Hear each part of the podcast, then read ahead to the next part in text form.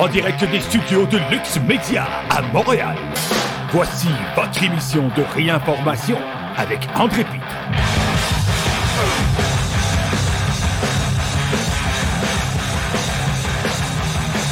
Salut tout le monde, ici André Pitre, bienvenue à cette émission de réinformation. Aujourd'hui, nous sommes le 23 février 2023 et comme à l'habitude, nous sommes en direct d'un des studios de Lux Media à Montréal. J'espère que vous allez bien. Alors aujourd'hui, on va parler de désinformation et oui, puisque notre émission s'appelle réinformation, on doit parler de désinformation.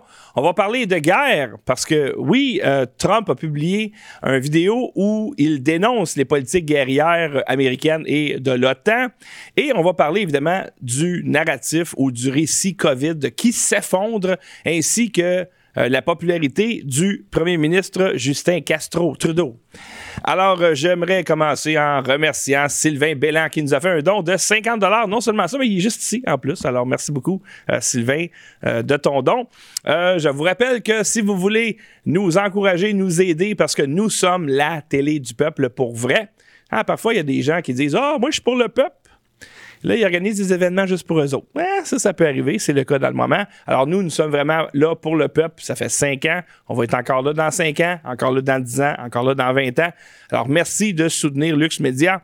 Plusieurs façons de le faire. Vous pouvez euh, envoyer un montant via Interac. L'adresse, c'est don, à commercial luxmedia.info ou vous pouvez aller sur notre plateforme à luxmedia.info. Première affaire que vous allez voir en haut, c'est un bouton rouge pour faire un don vous pouvez faire un don unique ou vous pouvez devenir un patron ou plutôt un patricien de Lux Media, c'est-à-dire que le montant que vous avez choisi va se prendre sur votre carte de crédit à tous les mois sans que vous n'ayez rien d'autre à faire. Alors ceux qui m'écoutent en direct dans le moment, c'est votre cas et merci beaucoup de nous soutenir.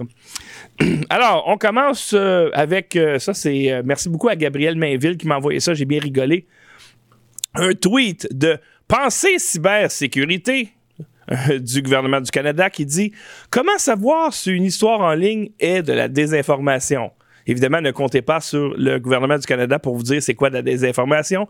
Et il y a quelqu'un qui s'appelle Sébastien Vizina qui a répondu ce que la plupart des gens savent, c'est-à-dire facile. Si ça vient d'un média dont les salaires des employés sont subventionnés par un gouvernement, fédéral ou provincial, on sait que c'est de la propagande biaisée. Mais n'oublie pas, Sébastien, que ça peut être autre chose que provincial et fédéral. Ça peut être un gouvernement d'un autre pays aussi. Ça peut être municipal ou peu importe. Ou ça peut être par un milliardaire qui a des intérêts. Comme aux États-Unis, euh, CNN, c'est pas le gouvernement qui finance ça. Euh, maintenant, on va tout de suite écouter euh, une adresse à la nation du président Trump, le 45e président des États-Unis, qui dénonce fortement l'ingérence des États-Unis, de l'OTAN dans des conflits, notamment l'Ukraine. Ça coûte une fortune. Il y a plein de monde qui meurt pour absolument rien. Et euh, il, a une posture, dans le fond, qui met peut-être la table pour les prochaines élections en 2024. Alors, euh, merci à Vivre sainement, en tout cas, c'est ce qui est écrit, qui a sous-titré la vidéo. Je vous le mets et, intégralement et on se revoit tout de suite après. World War III has never been closer than it is right now. We need to clean house of all of the warmongers and America last globalists and the deep state, the Pentagon, the State Department, and the national security industrial complex. One of the reasons I was the only president in generations who didn't start a war is that I was the only president who rejected the catastrophic advice of many of Washington's generals, bureaucrats, and the so called diplomats who only know how to get us into conflict, but they don't know how to get us out. For decades, we've had the very same people, such as Victoria Nuland and many others just like her, obsessed with pushing Ukraine toward NATO, not to mention the State Department support for uprisings in Ukraine. These people have been seeking confrontation for a long time, much like the case in Iraq and other parts of the world. And now we're teetering on the brink of World War III. And a lot of people don't see it, but I see it. And I've been right about a lot of things. They all say Trump's been right about everything. None of this excuses in any way the outrageous and horrible invasion of Ukraine one year ago which would have never happened if I was your president, not even a little chance. But it does mean that here in America, we need to get rid of the corrupt globalist establishment that has botched every major foreign policy decision for decades. And that includes President Biden, whose own people said he's never made a good decision when it comes to looking at other countries and looking at wars. We have to replace them with people who support American interests. Over our four years in the White House, we made incredible progress in putting the America Last contingent aside and bringing the world to peace. And now we're going to complete the mission. The State Department, Pentagon, and national security establishment will be a very different place by the end of my administration. In fact, just into my administration, it'll be a very different place and it'll get things done, just like I did four years ago. We never had it so good. We'll also stop the lobbyists and the big defense contractors from going in and pushing our senior military and national security officials toward conflict only to reward them when they retire with lucrative jobs, getting paid millions and millions of dollars. Take a look at the globalist warmonger donors backing our opponents. That's because they're candidates of war. I am the president who delivers peace, and it's peace through strength. There was a reason we had no conflict. There was a reason we didn't get into wars because other countries respected us. I entirely built, all right from the beginning, rebuilt our military. It's a big reason for that. They didn't want to mess around with the United States, and now they're laughing at us. We could end the Ukraine conflict in 24 hours with the right leadership. At the end of my next four years, the warmongers and frauds and failures of the senior ranks of our government will all be gone, and we will have a new group of competent national security officials who believe in defending America's vital interests above all else. Thank you very much.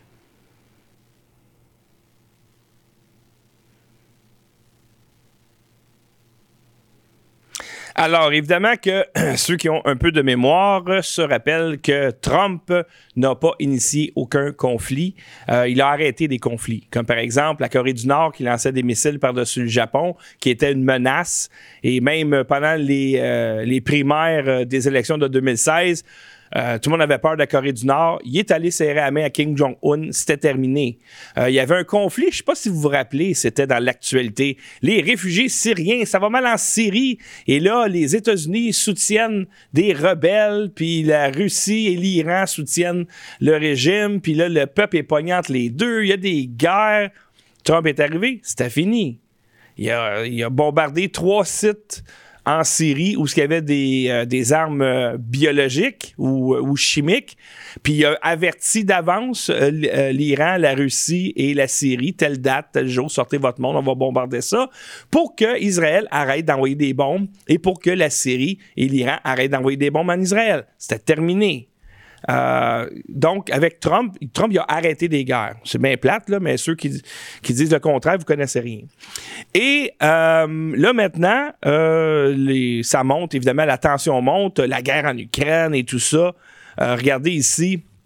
Euh, ça, c'est l'Iran reconnaît l'accusation d'avoir enrichi de l'uranium à 84% L'Iran reconnaît directement une accusation attribuée aux inspecteurs internationaux selon laquelle il a, enrichi pour la première fois de l'uranium à 84% de pureté, ce qui rapprocherait plus que jamais la République islamique de matériaux de qualité militaire. Je pense que ça prend euh, une concentration ou un enrichissement à 90% pour pouvoir faire une bombe. Euh, j'ai posé la question au professeur Chosudowski et euh, lui, ça semble pas l'inquiéter. Il dit que euh, l'Iran n'est pas une puissance nucléaire, donc il n'y a pas de problème. Mais quand même, ça ne serait pas arrivé. Je pense que Trump aurait, lui, est sorti d'une entente avec l'Iran. Imaginez l'administration Obama qui a envoyé je ne sais pas combien de milliards en Iran pour absolument rien en retour, dont 1,7 euh, milliard dans ce coin-là d'argent liquide. OK, savez-vous combien de palettes ça prend? S'il y a des palettes d'argent qui rentrent en Iran, ça, c'est louche un peu. Euh, Trump, évidemment, euh, est assez discret depuis quelques mois. il ne fait pas de rallye autant. Je pense qu'il peut-être se ménage ou il veut il veut avoir le momentum au bon moment.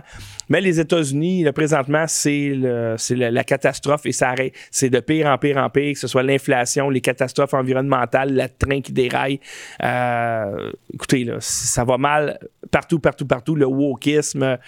Les États-Unis sont en train d'être déchirés comme le Canada. Et Trump, lui, est allé sur le site de East Palestine et regardez l'accueil qu'il a reçu. Euh, S'il perd l'Ohio aux prochaines élections, je comprends plus rien. You, sir. Honor, can honor to meet you, sir. Mr. Trump, what do you make it about Biden not showing up? You showing up before he did. Trump, Thank you so much for coming. Uh, Thank you so much. Hey, Trump, take a picture of my phone. A picture? Yes. Oh. It's Trump, the real, the real president.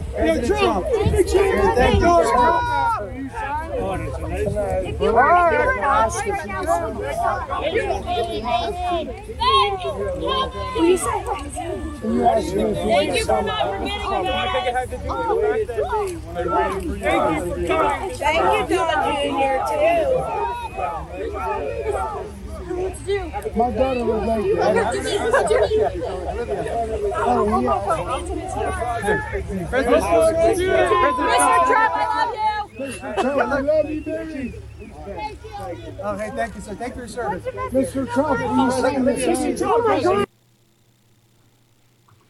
Maintenant, on va parler des décrypteurs. Qu'est-ce qu'ils décryptent? Je ne sais pas. Euh, certains les appellent des terroristes euh, scientifiques, mais moi, je ne mets pas le mot scientifique dans la même phrase que décrypteur. Ce sont des menteurs subventionnés. Ce sont des gens qui font de la sursimplification d'enjeux complexes. Et euh, évidemment que le Canada a très mauvaise réputation dans le reste du monde, comme l'Australie, la Nouvelle-Zélande pendant la pandémie. Et là, il y a eu cette manchette-là le 3 février. Je l'avais mis, je la remets. Alors, ça dit ici, le Canada perçu comme un pays totalitaire dans la complosphère internationale. Et évidemment que Joe Rogan est considéré comme dans la complosphère. Pourquoi? Parce qu'il s'est soigné avec de l'ivermectine prescrite par son médecin. Alors évidemment, on peut pas avoir ça au Canada. Hein, on peut pas donner aux Canadiens un médicament qui va soigner euh, leur bobo. Ça, ça, ça, on peut pas avoir ça au Canada. Alors, non, euh, figurez-vous que les médias, présentement, tapent dessus depuis quelques jours, ce qui me dit, moi, que l'État profond a décidé que son temps était venu. Alors, ils vont le remplacer par un autre dictateur.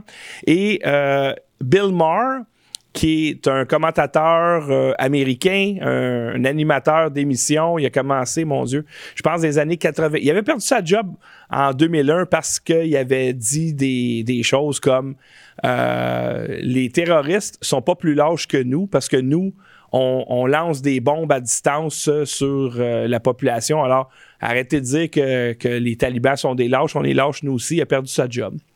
et là, il anime Real Time with Bill Maher depuis ce temps-là, ça doit faire 20 ans qu'il anime ça. Et Bill Maher, je le considère comme le baromètre des démocrates, donc le baromètre de la gauche. C'est-à-dire que s'il y a des courants extrêmes, il va pas embarquer là-dedans. Euh, donc, c'est un gars très, très centriste, centré. Et euh, même lui considère que Justin Trudeau agit comme le ferait Hitler et que ça n'a aucun bon sens. Alors, regardez peut-être l'émission ça dit humoristique, mais tu ris pas beaucoup dans son émission. Là, c'est très sérieux. Euh, il reçoit des sénateurs, reçoit des gouverneurs, reçoit des politiciens, euh, des premiers ministres. Et euh, regardez comment il parle de, de Justin Trudeau et regardez le, panel, comment ils réagissent également. He, he said, this is a couple of weeks ago, he was, or maybe this is September, but he was talking about people who are not vaccinated. He said they don't believe in science. They're often misogynistic, often racist. No, they're Ooh, not. That was not that, smart of him at all. Right. He said, but they take up space. Mm. And with that, we have to make a choice in terms of a leader as a country. Do we tolerate these people? It's like tolerate them. Now you do sound that's, like no, Hitler. That's mm-hmm. that. That was. Uh, and recently, he talked about them holding holding unacceptable views. Wow. This, I'm yeah. surprised to hear that Trudeau said those things. You didn't see the blackface? I mean, he, he's, uh, no, I'm kidding about that. I'm not, I'm not, I mean, that was not a good look for him. Merci beaucoup à Jessica Fortin qui a fait un super chat de 70 Imaginez, Jessica Fortin, c'est notre, euh, comment on l'appelle déjà, notre ingénieure capillaire. Elle est dans le générique. Elle a fait un don de 70 Là, Jessica a fait je. Elle dit 50 pour Caro et 20 pour euh, nous, le studio. Alors, merci beaucoup, Jessica. Ne le fais plus, mais on apprécie ton grand cœur. C'est pas obligé. dit déjà qu'elle vient nous couper les cheveux à tous les mois, là, puis elle part de loin, là. Et on, t'adore, Jessica. Je t'adore, Jessica. Je dis pas on, je. Moi, je t'adore, Jessica. Alors, ici, une autre manchette pour démontrer que euh, ça va pas bien pour Trudeau euh, parce qu'il se fait lancer sous le bus par les médias qui sont financés par lui. C'est là qu'on comprend qu'il ne contrôle rien. Ce n'est pas lui qui, qui finance les médias, c'est l'État profond qui contrôle tous les partis. Et euh, là, on semble croire, parce que oui, il y a encore des médias qui vont le défendre, euh, mais euh, on commence à avoir des critiques dans des médias subventionnés par l'État, notamment le National Post. Et ça, c'est un biais d'opinion. Et ça dit ici, les, les, les auteurs, National Post View. Oh, OK. Je vois pas le nom de, la personne qui l'a écrit. Mais ça dit le gouvernement libéral obstinément contraire à l'éthique du Canada. Ne vous attendez à aucun changement tant que Justin Trudeau sera aux commandes. Le prétendu manque de familiarité du gouvernement avec les règles est le résultat d'une incompétence extrême ou simplement d'une excuse peu convaincante pour que les ministres libéraux évitent de démissionner lorsqu'ils sont surpris à se comporter de manière manifestement contraire à l'éthique. Depuis 2018, Dion, qui a annoncé sa démission cette semaine en raison de problèmes de santé persistants, ils ont mis ça en guillemets, a enquêté près de deux douzaines de ministres, députés et hauts fonctionnaires libéraux. Il a découvert qu'au moins cinq hauts fonctionnaires libéraux avaient enfreint la loi. Son prédécesseur a également traité une série de plaintes éthiques. Donc, euh, et on, écoutez, il y avait des articles comme ça dans le temps de Mulroney aussi vers la fin de son règne. Trudeau est là depuis 2015, ça fait longtemps, il est contesté.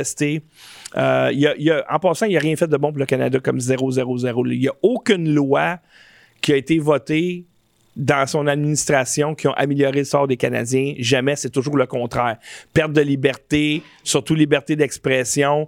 Euh, euh, puis, c'est surtout la perte de liberté qui, est le gros problème.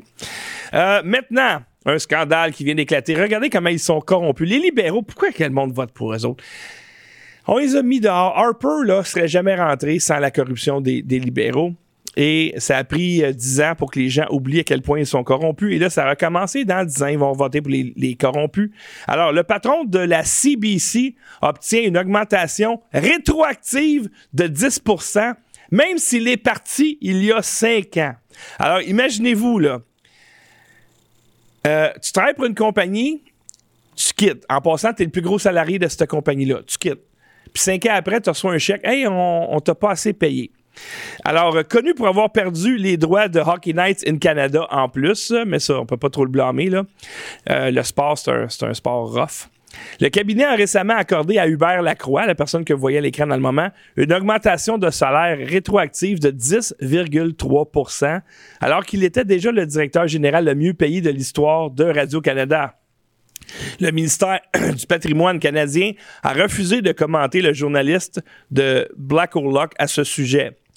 Malheureusement, nous ne pouvons pas vous aider, à déclarer David Larose, porte-parole du ministère du Patrimoine. L'augmentation de 44 000 a été recommandée par le premier ministre, selon les archives du cabinet, a déclaré Blacklocks Reporter. Alors, il faut aller voir les liens avec lui et Trudeau, qui aime dilapider votre argent à ses amis. La Croix a quitté Radio-Canada en 2018, gagnant 428 000 par année. Le décret du cabinet a augmenté rétroactivement son salaire à 472 000 par année, soit l'équivalent de 131 000 de plus que son prédécesseur Robert Rabinovich. La Croix a déjà été citée par les auditeurs pour une facturation incorrecte de 29 192 de dépenses. En plus, il fourrait son compte de dépenses. Il a remboursé l'argent en 2013. Il a touché des primes annuelles environ 20% ou 21% a déclaré Lacroix lors des audiences de 2014 de la Commission des transports et des communications du Sénat. Alors moi, euh, je comprends pas dans quelles circonstances tu peux donner une augmentation de salaire à ton employé le mieux payé cinq ans après qu'il soit parti. Et là, évidemment, euh, il y a une controverse, mais c'est plus rigolo que d'autres choses. Ben, rigolo, oui, puis non, parce que maintenant, on s'aperçoit qu'on peut inventer, grâce à l'intelligence artificielle, une voix qui est pareil, pareil, pareil comme ta voix. Il n'y a aucune façon de savoir si c'est vrai ou pas vrai. Donc, une fausse entrevue entre Joe Rogan et euh, Justin Trudeau. Et là, évidemment, tous les médias se sont lancés là-dessus. Les médias n'ont pas été très, très pressés pour parler de la catastrophe euh, environnementale en Ohio. Il y a bien des... Quand c'était, par exemple, le convoi des, des camionneurs, il n'y a pas beaucoup de choses. Mais quand on attaque Justin, ah ben là, par exemple, il faut se défendre. et là, voici un exemple des manchettes. Donc, tout le monde, tout le monde, tous les médias ont parlé de ça, de cette fausse entrevue entre Joe Rogan et Justin Trudeau. Évidemment, c'est facile de voir que c'est fake parce que le, vidéo, c'est juste leur photo. Euh, c'est pas une vidéo, c'est une photo, puis il y a des voix derrière. Mais les voix sont, je vous le dis, c'est à s'y méprendre. Même en écoutant attentivement, ils ont toutes, les intonations, euh, les hésitations, ils ont tout, tout, tout. Et euh, ils parlent de il parle d'une façon que tu sais que Joe Rogan, il, dirait pas ça, puis tu sais que Trudeau, il répondrait pas ça. Mais c'est quand même très, très drôle. Écoutez, je vous, mets un échantillon euh, de, cette, de ce faux vidéo-là, juste pour que vous compreniez où est-ce qu'ils sont rendus. Ça veut dire que si jamais vous voyez des vidéos avec Justin Trudeau qui abuse des petits-enfants, ah, mais là, c'est probablement du deepfake.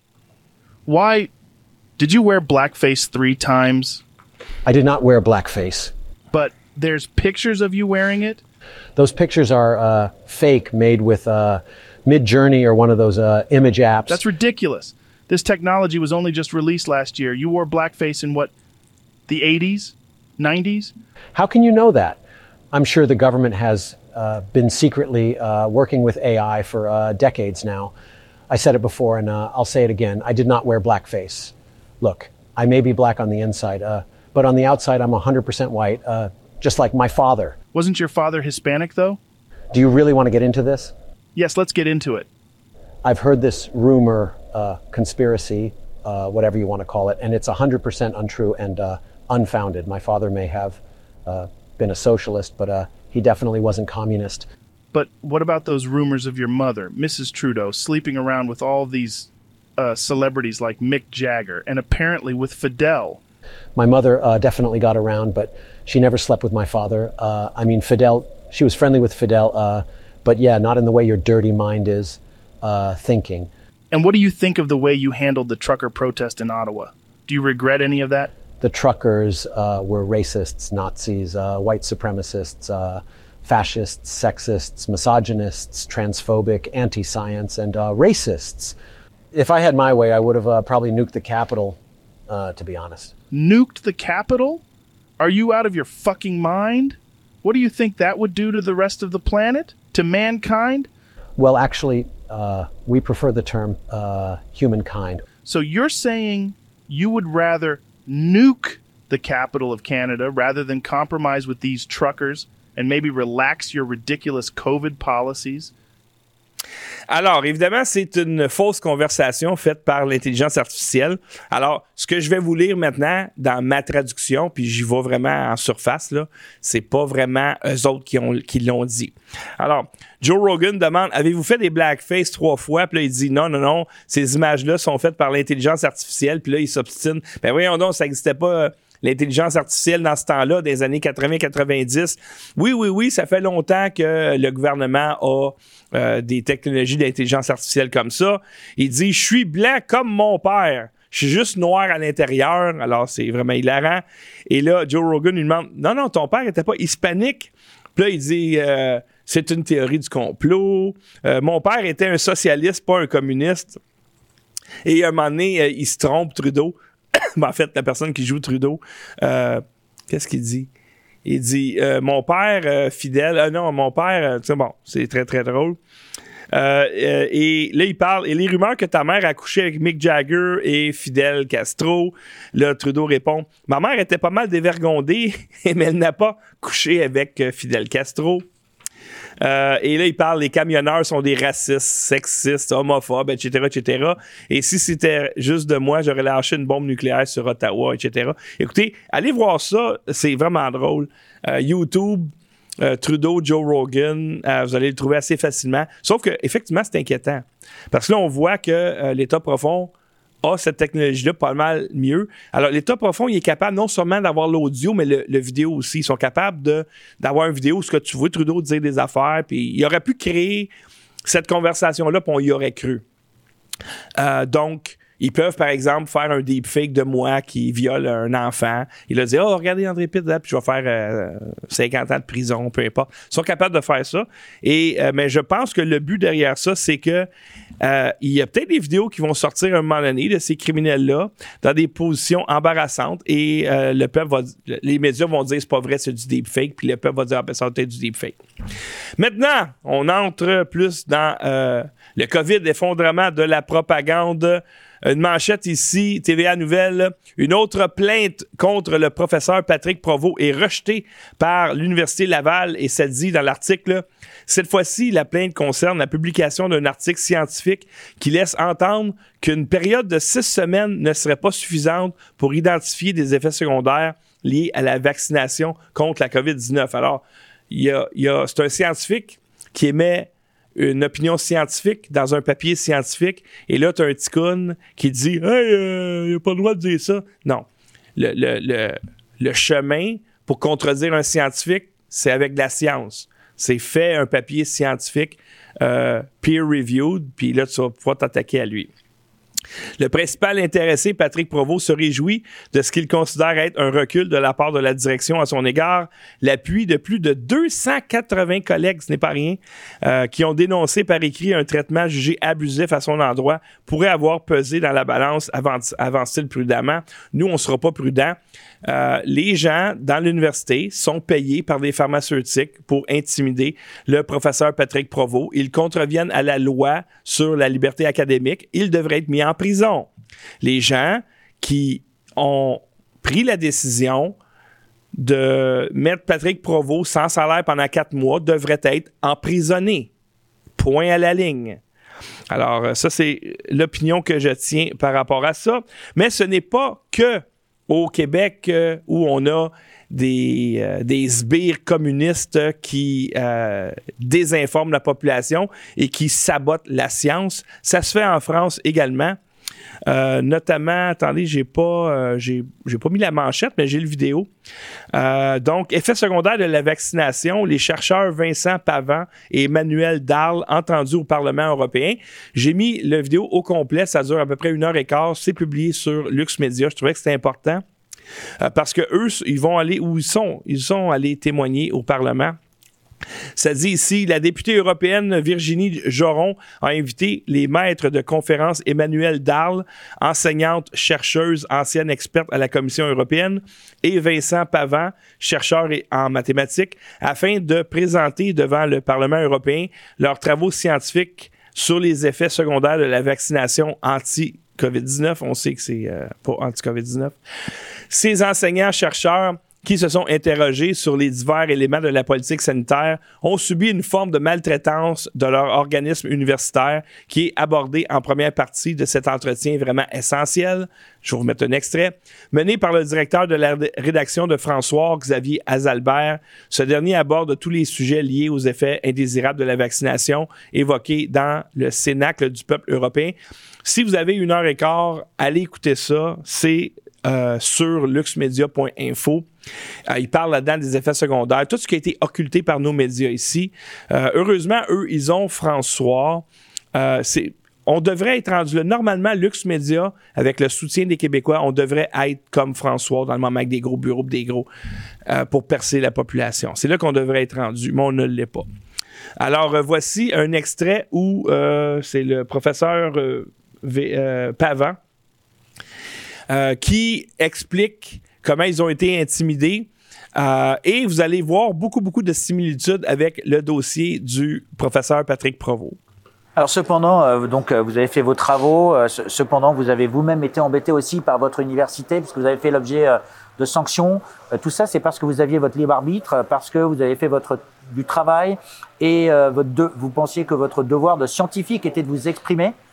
Tout à fait, c'est exactement ça. Et puisqu'on est au Parlement et qu'il y a des lois qui protègent effectivement les citoyens, en particulier les enseignants-chercheurs, je tiens à signer que Emmanuel euh, Darle et moi-même sommes ici euh, au titre de certains articles de loi qui protègent justement les libertés euh, académiques donc le L123.9, le L141.6 et le L952 qui disent que non seulement l'enseignant-chercheur euh, doit effectivement euh, parler en tant qu'intellectuel spécifique s'il a des choses à dire, mais il a le devoir de le faire. Ça rejoint en cela effectivement la décision du Conseil de l'ordre sur Christian Perron qui a bien dit qu'un médecin qui était en possession d'informations utiles effectivement pour les citoyens avait le devoir de s'exprimer et c'est bien donc de ce devoir d'expression effectivement qu'on s'exprime. Alors me concernant, j'ai été effectivement sanctionné pour avoir refusé de porter le masque en tant qu'enseignant-chercheur devant les étudiants, avec une mention, donc dans la sanction qui m'a été infligée, c'est-à-dire un an d'interdiction avec euh, privation de la moitié du traitement, une mention sur le fait que j'aurais outrepassé le devoir, le fameux devoir de réserve qu'on euh, inflige aux fonctionnaires, qui est en fait est une fausse interprétation des textes et qui, qui plus est, ne peut pas s'appliquer à l'enseignant-chercheur, qui lorsqu'il a des connaissances spécifiques à apporter à la société doit le faire. L'article L123.7 du Code de l'éducation est très précis là-dessus l'enseignant-chercheur a vocation à s'adresser à la société civile. De même que le cadre de la loi euh, démocratie sanitaire de 2002, eh bien évidemment le médecin a aussi le devoir de le faire. C'est à ce titre que nous sommes ici euh, à l'invitation de Virginie Jouron.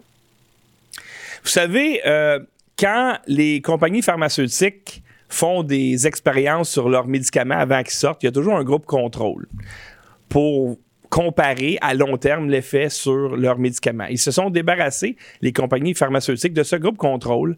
Pourquoi est-ce que le gouvernement a mis tant d'efforts pour vacciner 100% de la population? C'était son objectif. C'est pour se débarrasser du groupe contrôle, pour pas qu'on puisse comparer. Et là, on a un problème grave de surmortalité dans tous les pays piqués de la planète.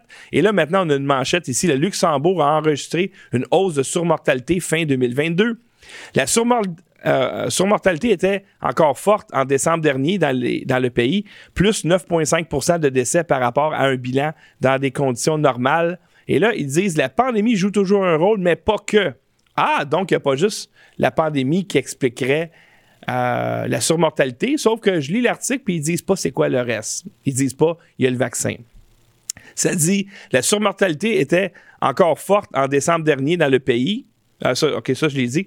On est loin, bien sûr, du pic de plus 45% enregistré en novembre 2020. Ah, tiens, tiens, au Québec aussi, on a eu un pic dans cette période-là. Mais la surmortalité était encore forte en décembre dernier au Luxembourg. Entendez par surmortalité le nombre de décès dans le pays qui n'aurait pas eu lieu dans des conditions normales. La pandémie de COVID-19 joue donc toujours un rôle important, mais pas seulement. OK, quoi d'autre? Les données dévoilées vendredi par l'Eurostat ne distinguent pas les causes de décès ni le profil des défunts. Alors, il y a de la surmortalité, mais il y a d'autres causes, mais on ne sait pas c'est quoi. On n'a pas la moindre idée. Mais il y a une dame. Euh, elle s'appelle, attendez, Céline, le docteur Céline Gander. Euh, ici, j'ai tu. Son, il me semble que j'avais écrit, c'était quoi? C'est. Euh, ses qualifications. En tout cas, elle est épidémiologiste, euh, donc elle, est, elle connaît ça, les épidémies. Et là, euh, on lui demande. C'est plate que je ne l'ai pas écrit, je l'avais écrit, mais en tout cas, je, m'en rappelle. On lui demande Hey, euh, les jeunes, là, il y a des grosses augmentations de crise cardiaque. comment est-ce que tu expliques ça? Voici ce qu'elle répond. I think the fact that you're seeing such a big increase specifically in the youngest age group, so the 25 to 44 year olds, you saw this 30% increase in the risk of death from heart attack. And that really is quite striking. That's not a group, an age group in which you normally see heart attacks, much less dying from a heart attack. So, uh, the, the, to do uh, a study like this, you look at the years prior to the pandemic and the typical rate of heart attack death in that age group, and then you see it increase, and you wonder what's the new variable. And so, the pandemic is that new variable? That's right. So, these uh, researchers looked at 10 years of data across the U.S., all the death certificates that get filed with the CDC uh, that data. And so what they saw is prior to the pandemic, heart attack deaths were actually dropping. And then that trend reverses, and you see those deaths go up, especially among that youngest age mm. group during the pandemic. Mm. And do we know why the why younger people might be more at risk, or? We don't know for sure. And in fact, these death certificates are probably not even capturing the fact that they might have had COVID. Uh, they're really just saying, did you die from a heart attack or not? Um, what we do know, however, is that younger people were less likely to protect themselves against COVID than older people, less likely to mask, less likely to take other mitigation measures. And they were also farther back in line to get vaccinated. So they were not protected with vaccination until later in the pandemic. Those might have been a factor here. Alors, je vais laisser le temps, euh, quelques secondes, à ceux qui comprennent l'anglais de, se relever. Vous êtes probablement tombé en bas de votre chaise à ce moment-ci. Alors, grosso modo, on, lui demande comment ça se fait, là, comment t'expliques ça, toi, une épidémiologue, épidémiologue, euh, comment, comment ça se fait qu'il y, y, a beaucoup plus de problèmes cardiaques, des crises cardiaques, des gens qui meurent de crises cardiaques, surtout chez les jeunes? Comment ça se fait qu'il y a ça? Et là, elle dit, vous savez, avant la pandémie, la tendance était à la baisse. Puis là, quand on dit quand ils disent pandémie, la réalité, c'est pandémie et vaccination. Parce que là, ça fait trois ans qu'on est, que le début de la pandémie est commencé et le vaccin est arrivé neuf mois après le, le déclenchement de l'état d'urgence pandémique. Alors, quand ils disent avant la pandémie, après la pandémie, dans le fond, ce qu'on doit comprendre, c'est avant le vaccin, après le vaccin. Alors, moi, je vais utiliser les vrais termes. Comment ça se fait que après le vaccin, il y a une augmentation incroyable de crises cardiaques, de gens qui meurent de crises cardiaques. Puis là, tu vois que les médias subventionnés au Canada puis les médias de corpo aux États-Unis ne peuvent plus le cacher parce que c'est trop flagrant. Euh, elle dit, écoutez, on ne sait pas exactement c'est quoi la cause parce que dans les avis de décès, c'est pas dit si les jeunes avaient attrapé le COVID ou non. Fait que ça, on ne sait pas. Mais une chose qu'on sait, par exemple, c'est que les jeunes, là, ils mettaient pas mal moins de masques que le reste de la population. Puis les jeunes sont beaucoup moins vaccinés que le reste de la population. Puis d'après moi, ça joue un rôle. Je vous niaise pas. OK? Ils sont rendus là. Nuremberg 2.0. Elle, est en ligne pour ça, garantie. C'est quelque chose quand même. Euh, je continue ici. Euh, Massive Spike in Excess Debt. Euh, ça, je ne l'ai pas traduit, celui-là, ça n'était peut-être pas important, mais encore là, en Grande-Bretagne, euh, c'est des manchettes qu'on voit assez régulièrement. Euh, puis évidemment qu'on va blâmer la surmortalité au COVID ou au changement climatique, etc. Demain, je vais parler plus spécifiquement. attendez un petit peu. Comment ça que c'est là, ça? Ouais, je pense que je me suis mélangé dans l'ordre de mes affaires. J'ai été dérangé un peu aujourd'hui, c'est pour ça. Mais dérangé par du bon monde, pas du mauvais monde.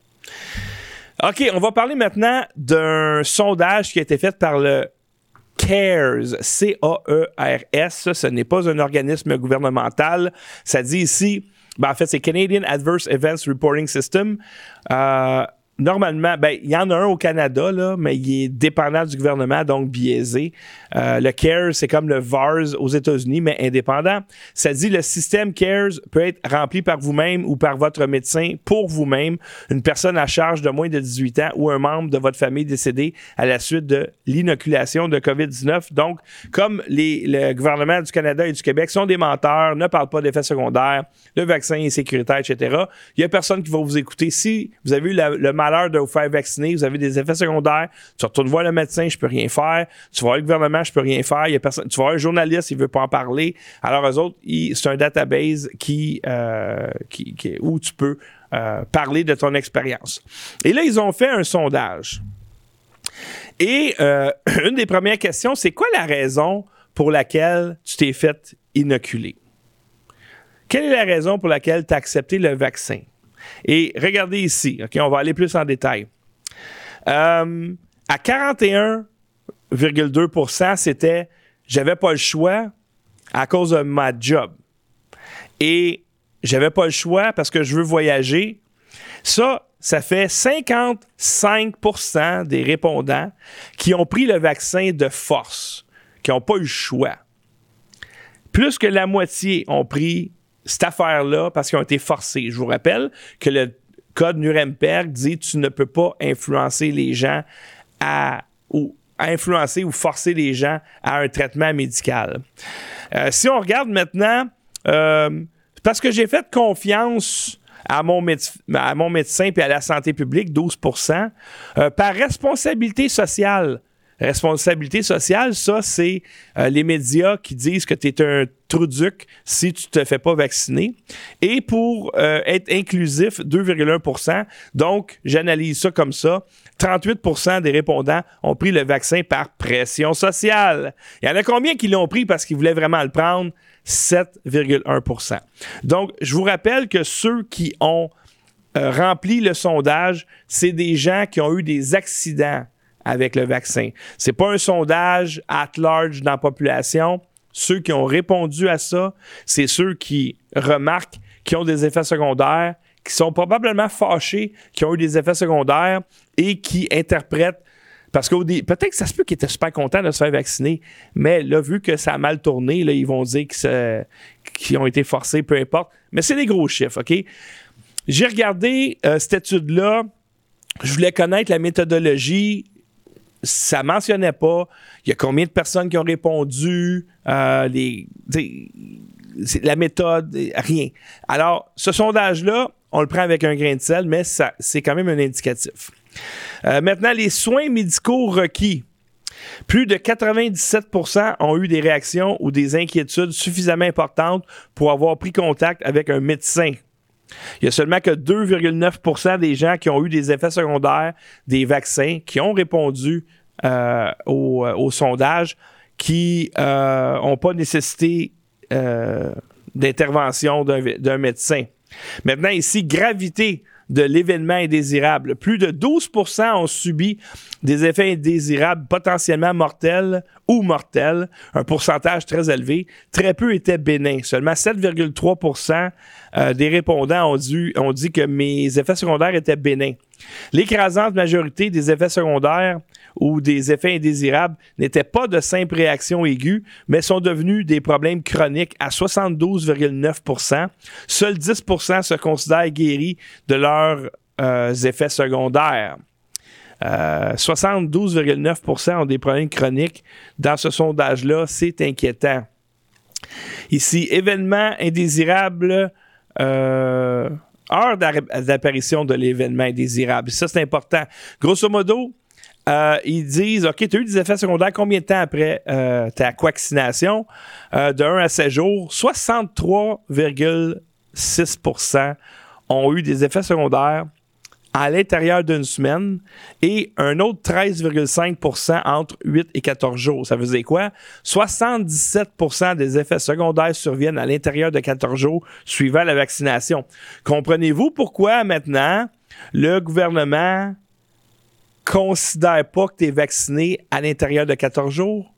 C'est parce qu'il veut blâmer tes effets secondaires sur autre chose et non pas sur la vaccination.